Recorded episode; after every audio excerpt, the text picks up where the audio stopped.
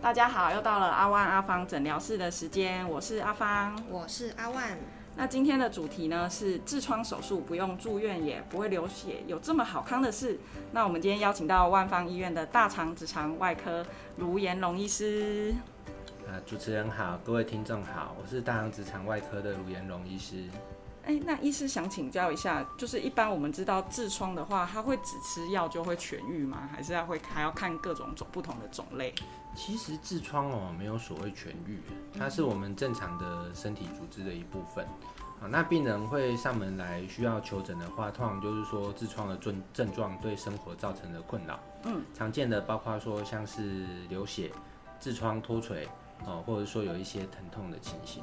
那一般初期保守治疗的话，我们大部分用的也是一些外用药，嗯，包括说药膏或是塞剂。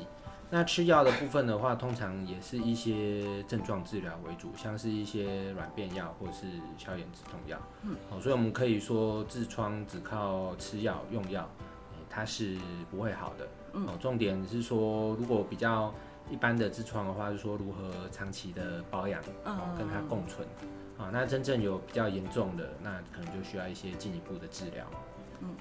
哦，所以是看，其实它是不会好，就是一旦有了就会一直有，只是说看会不会影响到我们生活对对对，因为它其实就是我们正常组织的一部分。嗯嗯嗯对啊，我们常跟病人说，痔疮就像我们肛门口的一个软垫，嗯哦，一个塞子。假设里面有这层软垫，我们只靠肛门括约肌的话，嗯肛门口会有小洞，哦，那其实你的肛门是会漏水或漏气的。嗯但反过来说，它在过度增生的状况下，哦，跑出来痔疮外面，呃，肛门外面，嗯或者说有流血、充血的情形，哦，就可能造成各种症状。哦，那想请教，一般治疗的疗程是多久呢？要住有必要到住院吗？我们这边指的应该是手术治疗的部分。嗯嗯那疗程多久的话，跟选择的手术方式有关。嗯，哦，像传统的痔疮手术，就是说纯手工把痔疮内外痔切除以后缝合起来，这个因为蛮痛的，大部分病人需要住院住到两三天。嗯，哦，回家甚至可能还要休息好几天，不敢出门。嗯嗯哦，那有比较新型的，像是微创手术或是镭射手术的话，哦，就可以有效缩短这个疗程的时间。大部分我们病人就是术后住院一个晚上，嗯，啊、然后隔天就出院。住院哦，然后回去的话，就是伤口照顾跟有一些疼痛的情形之外，大部分的生活是可以自理的。嗯，那请问刚医师有提到传统的痔疮的切除术，那这个需要麻醉吗？哦传统痔疮的手术切除术很痛啊，当然需要麻醉。嗯我们常用的话就是包括半身麻醉嗯或是镇静麻醉的方式。嗯哦，啊，所以术后的话，病人至少也会观察个两三天哦。嗯啊一方面就是说观察伤口状况，哦，看说有没有需要一些止痛啊，嗯或是会有流血的情形。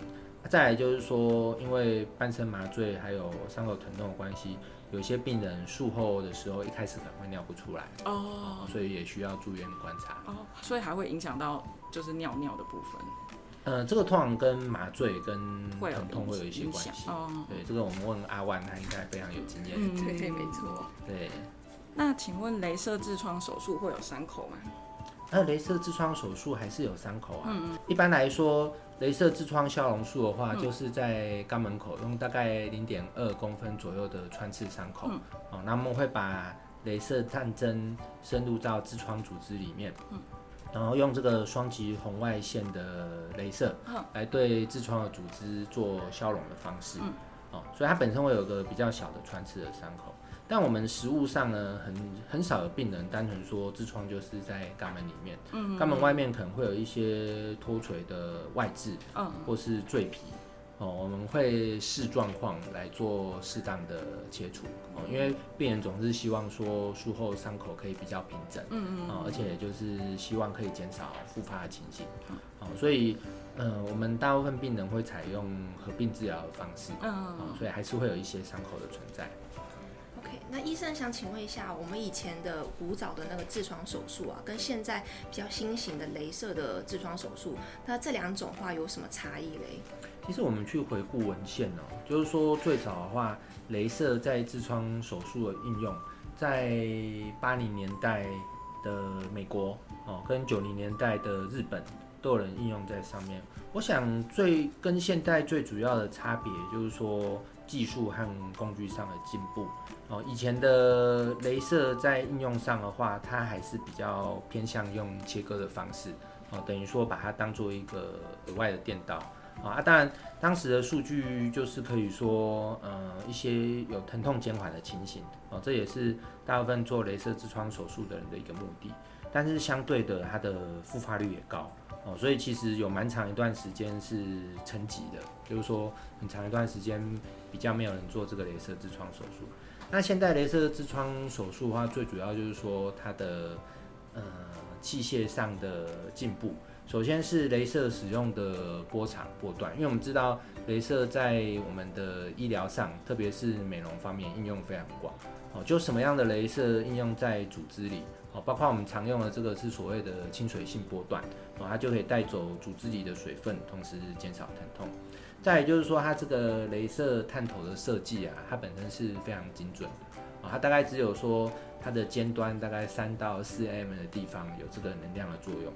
哎，所以我们在帮病人做镭射消融的时候，我可以在组织里面穿刺，把镭射的组织做这个烧融，但是同时肛门口表皮的黏膜是可以保持完整，甚至不会是伤到的。所以说，病人的术后的疼痛度，呃，就可以大幅的下降。嗯哼，那目前现在的大大致上的病人啊，他都会倾向于是哪一种的方式呢？其实哦，我们做医生，我觉得还是要依据病人个别的状况，嗯，好，然后来为他建议说所适合的方式。其实很多病人一上门就会问说，哎，我这个可不可以手术治疗处理啊？我都会告诉病人说，需不需要手术，主要还是看说这个痔疮的症状有没有对你的生活造成一些困扰，包括说是不是会反复流血啊，反复发作，啊，或者甚至有一些并发症产生。啊，那真正就是说对病人的呃生活造成困扰以后，那我们可以来推荐病人适合他的方式。像镭射痔疮手术，因为术后疼痛度最低，可以最快回到工作岗位。那很多病人的话会倾向就是说可以接受这个方式。但如果说要选病人的话，我还是会建议比较说大概第二度到第三度。哦那同时就是说，在外面痔疮脱垂或是血栓的部分不是那么多的病人，他会比较适合用镭射的方式。哦，那反过来说，如果病人他真的跑出来的痔疮很大，哦，那那个包括一些外痔或混合痔，哦，那他的。像这样的状况，可能就还是要用切除的方式哦，就包括说传统和镭射。那实际的状况的话，应该是要到诊间去跟医师做讨论哦，会比较准。OK，好，那医生啊，你的 case 这么多啊，想请问一下，就是有没有比较印象深刻的病人呢？印象深刻的病人，比较特殊的。我印象最深刻的病人，就是我们以前有一个病人是一个尼姑。对，然后我们想说，尼姑平常可能都吃素啊，那排便啊应该没有问题。结果我们这位病人呢，可能也是汇集记忆的关系，就是说他痔疮拖得非常的久。